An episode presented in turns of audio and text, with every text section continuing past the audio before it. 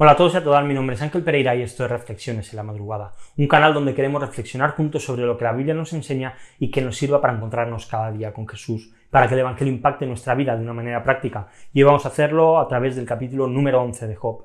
Como personas nos encanta poner etiquetas, tanto a personas como a cosas.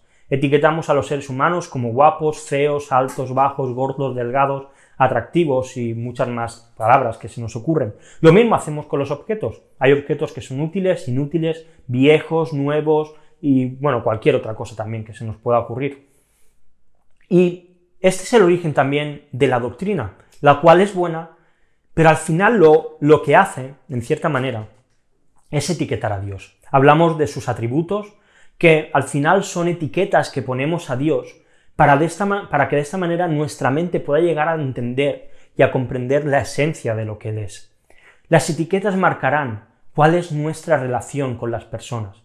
Aquellas que no tengan etiquetas positivas, es probable que nunca tengamos una relación con ellas. Habrá un muro que se llama prejuicio, que va a impedir que exista cualquier tipo de, de, conocimiento mutuo, porque claramente aquellos que etiquetamos negativamente no queremos estar con ellos.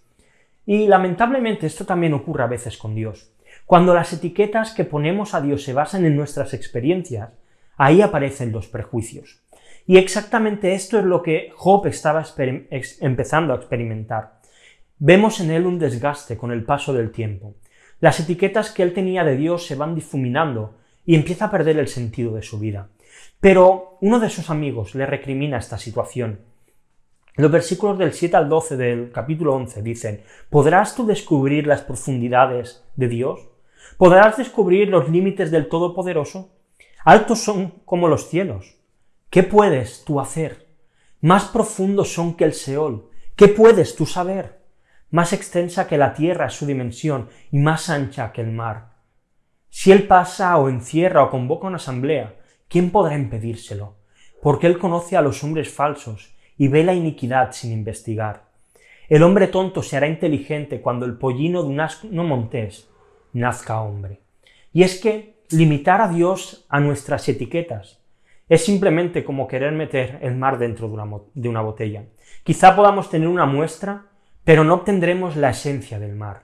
No obtendremos su viento, no, no obtendremos su fauna ni su braveza. Lo mismo pasa cuando intentamos meter a Dios dentro de nuestras etiquetas que podremos quizá tener un cachito de lo que es Dios, pero nunca llegaremos a entender su esencia si lo limitamos a nuestras experiencias. Ponerle límites a Dios es algo tan estúpido como construir un edificio para poder atrapar el viento. Es una pérdida de tiempo. La doctrina nos acerca a lo que Dios es. Pero cuando caemos en el intelectualismo, que es algo muy sencillo, lo que acaba haciendo es denigrar la imagen de Dios y nos lleva a la pérdida y a la queja, ante el Dios que ya no responde a las etiquetas que nosotros le habíamos puesto. Y es que odiamos al Dios que se sale de lo preestablecido de nuestra mente. ¿Seguiremos quejándonos? ¿Meteremos a Dios en los límites de nuestra mente? Él es muy superior a todas nuestras ideas. Aun el cerebro más aventajado que pueda existir no puede llegar a comprender la profundidad del ser de Dios. Él llega a lo profundo del corazón, a nuestros deseos más ocultos. Nada le puede ser ocultado ante Él. Es más, Él lo saca a la luz y, nos muestra la profundidad de nuestra oscuridad. Pero este Dios, por medio del amigo de Job, trae ánimo a Job y también nos lo trae a nosotros. Los versículos del 13 al 18 dice, si diriges bien tu corazón y extiendes a él tu mano, si en tu mano hay iniquidad y la alejas de ti, y no permites que la maldad more en tus tiendas, entonces ciertamente levantarás tu rostro sin mancha. Estarás firme y no temerás, porque olvidarás tu aflicción. Como aguas que han pasado, la recordarás. Tu vida será más radiante que el mediodía, y hasta la oscuridad será como la mañana.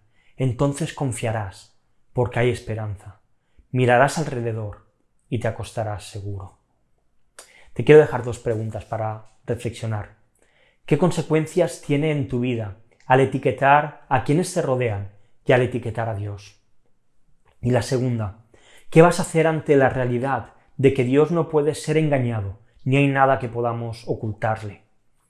Y te dejo también unos textos para leer hoy, Salmos del 106 al 111. Y nada más, lo dejamos aquí por esta semana. Si estás viendo el vídeo en YouTube y te ha gustado, pues dale a like y suscríbete al canal. Si lo estás viendo en Instagram, pues lo mismo, dale me gusta, compártelo en tu historia y sigue la cuenta si no lo haces aún. Si quieres seguirnos, puedes también hacerlo en Facebook y en Twitter, buscar reflexiones en la madrugada. Y por último, si prefieres escucharlo en formato podcast, puedes hacerlo en iBox, en iTunes y en Spotify. Así que nada más, lo dejamos aquí por esta semana. La semana que viene volvemos con una nueva reflexión aquí en Reflexiones en la madrugada. Hasta luego.